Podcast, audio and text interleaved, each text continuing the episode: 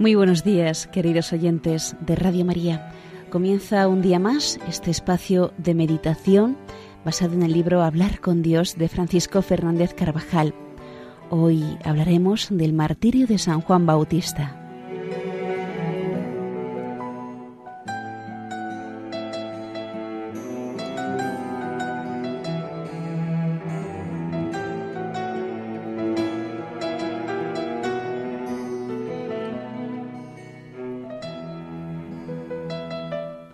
Comentaré tus preceptos ante los reyes, Señor, y no me avergonzaré. Serán mi delicia tus mandatos, que tanto amo. El día 24 de junio celebró la Iglesia el nacimiento de San Juan Bautista. Hoy conmemora su dies natalis, el día de su muerte, ordenada por Herodes. Este rey, como lo llama San Marcos, es uno de los personajes más tristes del Evangelio. Durante su gobierno Cristo predicó y se manifestó como el Mesías esperado.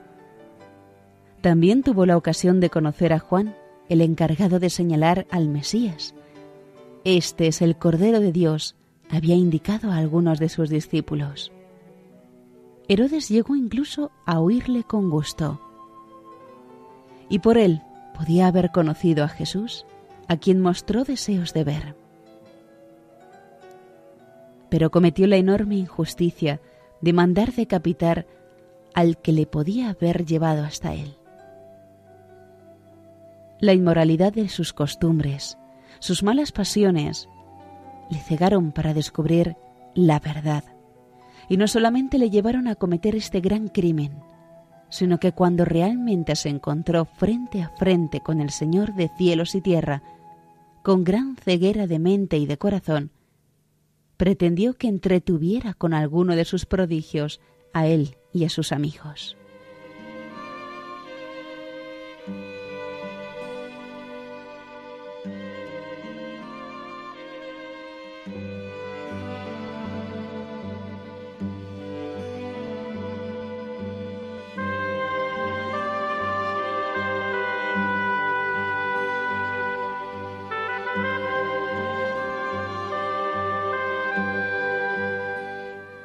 San Juan predicaba a cada cual lo que necesitaba, a la multitud del pueblo, a los publicanos, a los soldados, a los fariseos y saduceos, y al mismo Herodes. Con su ejemplo humilde, íntegro y austero, avalaba su testimonio sobre el Mesías que ya había llegado. Juan decía a Herodes, No te es lícito tener la mujer de tu hermano y no temió a los grandes y a los poderosos, ni le importaron las consecuencias de sus palabras. Tenía presente en su alma la advertencia del Señor al profeta Jeremías que hoy nos recuerda la primera lectura de la misa. Tú ciñete los lomos, ponte en pie y diles lo que yo te mando. No les tengas miedo, que si no, yo te meteré miedo de ellos.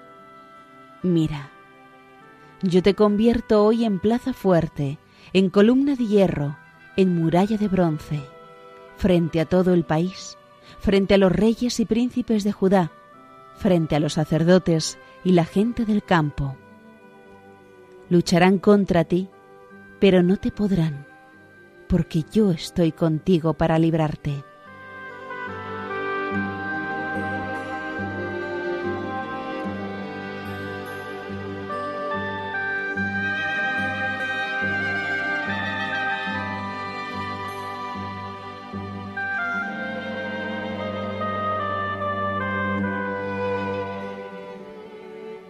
El Señor nos pide también a nosotros esa fortaleza y coherencia en lo ordinario, para que sepamos dar un testimonio sencillo a través, en primer lugar, de una vida ejemplar y también con la palabra, manifestando nuestro amor a Cristo y a su Iglesia sin miedos ni respetos humanos.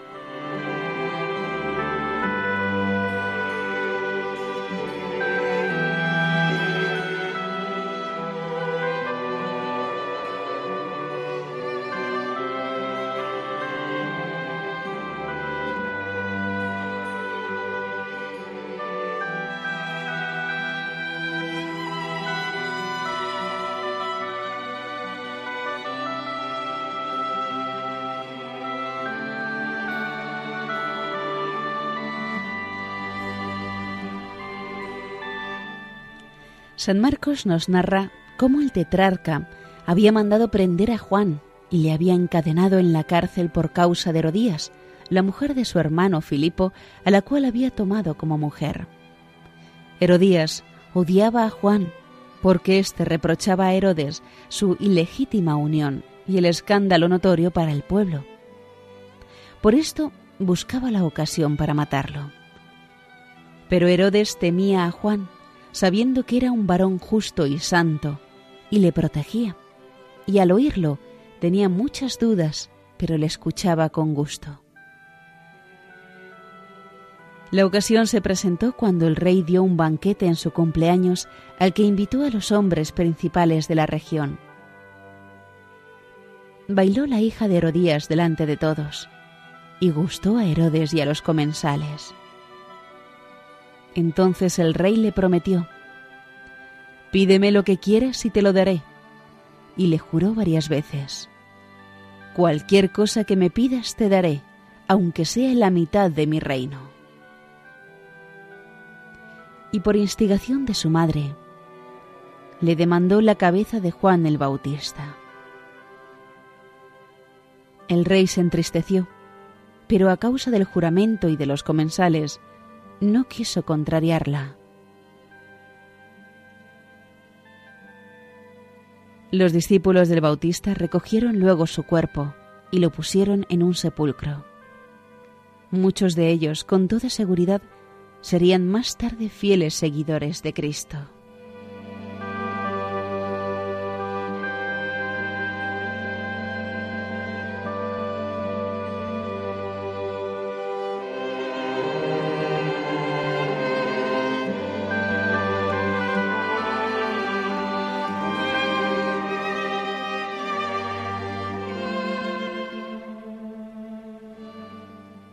Juan lo dio todo por el Señor. No solo dedicó todos sus esfuerzos a preparar su llegada y a los primeros discípulos que tendría el Maestro, sino la vida misma. No debemos poner en duda, comenta San Beda, que San Juan sufrió la cárcel y las cadenas y dio su vida en testimonio de nuestro Redentor, de quien fue precursor, ya que si bien su perseguidor no lo forzó a que negara a Cristo, si trató de obligarlo a que callara la verdad. Ello fue suficiente para afirmar que murió por Cristo. Y la muerte, que de todas maneras había de acaecerle por ley natural, era para él algo deseable, teniendo en cuenta que la sufría por la confesión del nombre de Cristo y que con ella alcanzaría la palma de la vida eterna. Bien lo dice el apóstol. Dios os ha dado la gracia de creer en Jesucristo y aún de padecer por Él.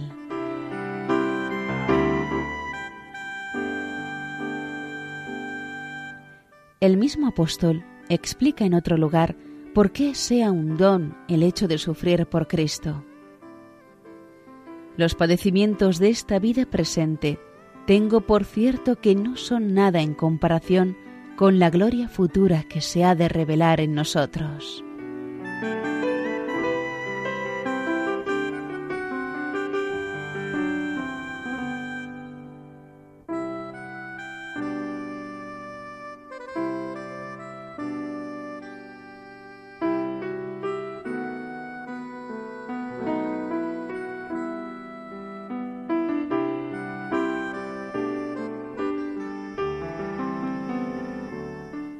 A lo largo de los siglos, quienes han seguido de cerca a Cristo se han alegrado cuando por su fe han tenido que sufrir persecución, tribulaciones o contrariedades. Muchos han sido los que siguieron el ejemplo de los apóstoles. Después que fueron azotados, los conminaron a no hablar del nombre de Jesús y los soltaron ellos salían gozosos de la presencia del Sanedrín porque habían sido dignos de ser ultrajados a causa del nombre. Y lejos de vivir acobardados y temerosos, todos los días, en el templo y en las casas, no cesaban de enseñar y anunciar el Evangelio. Seguramente se acordaron de las palabras del Señor recogidas por San Mateo. Bienaventurados seréis cuando os injurien os persigan y os calumnien de cualquier modo por mi causa. Alegraos y regocijaos, porque vuestra recompensa será grande en el cielo. De la misma manera persiguieron a los profetas que os precedieron. ¿Vamos nosotros a entristecernos o a quejarnos si alguna vez tenemos que padecer algo por nuestra fe o por ser fieles a la llamada que hemos recibido del Señor?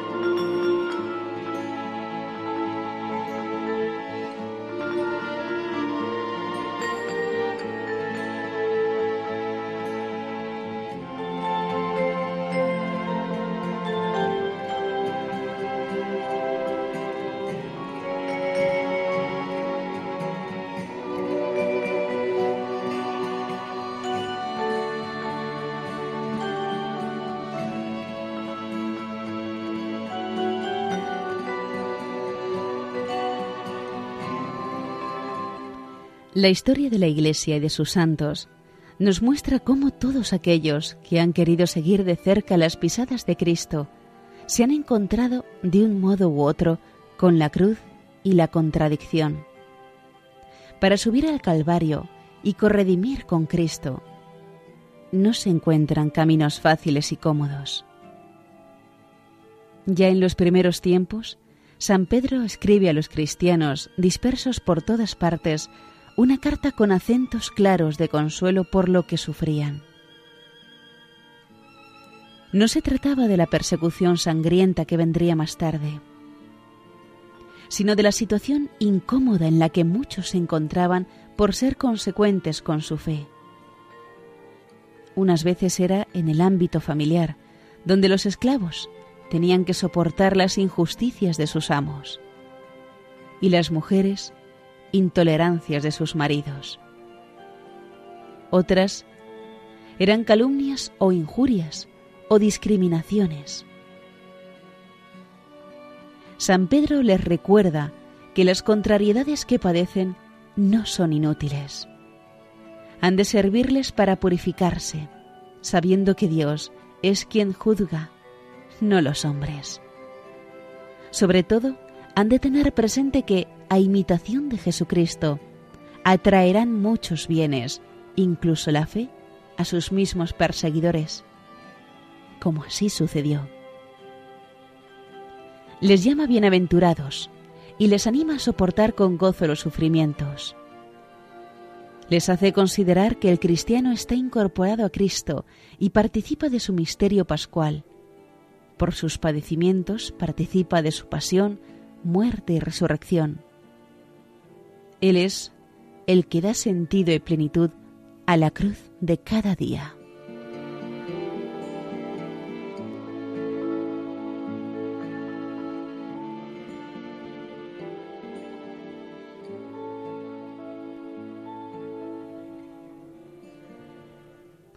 Desde San Juan el Bautista, muchos han sido los que han dado la vida por su fidelidad a Cristo.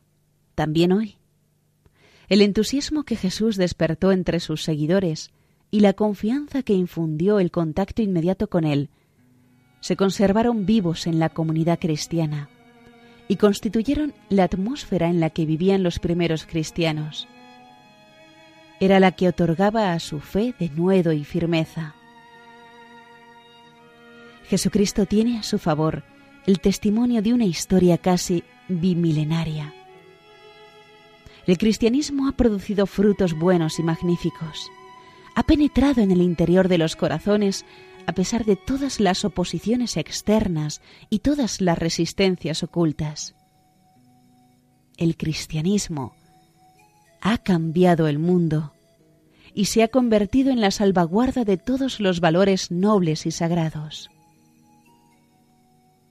El cristianismo ha superado con el mayor éxito la prueba de su persistencia, de la cual habló un día Gamaliel. No es por tanto obra de los hombres, ya que de ser así, se hubiera desmoronado y extinguido hace ya mucho tiempo.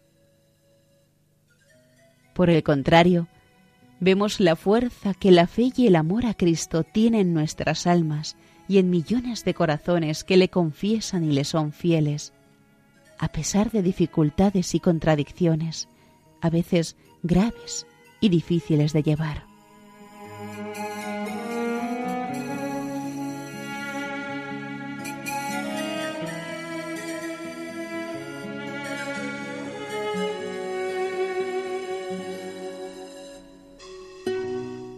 Es muy posible que el Señor no nos pida a nosotros una confesión de fe que nos lleve a la muerte por Él. Si nos la pidiera, la daríamos con gozo. Lo normal será quizá que quiera de cada uno la paz y la alegría en medio de las resistencias que opone a la fe un ambiente muchas veces pagano. La calumnia, la ironía, el ser dejados a un lado, nuestro gozo será grande aquí en la tierra y mucho más en el cielo. Estos inconvenientes los vemos también con sentido positivo. Crécete ante los obstáculos. La gracia del Señor no te ha de faltar. Pasarás a través de los montes. Pero hace falta fe. Fe viva y penetrante, como la fe de Pedro, cuando la tengas, lo ha dicho él, apartarás los montes, los obstáculos humanamente insuperables que se opongan a tus empresas de apóstol. Además, nunca nos faltará el consuelo de Dios. Y si alguna vez se nos hace más duro el caminar cerca de Cristo, acudiremos a Nuestra Señora auxilio de los cristianos. Y seguro que nos dará amparo y cobijo.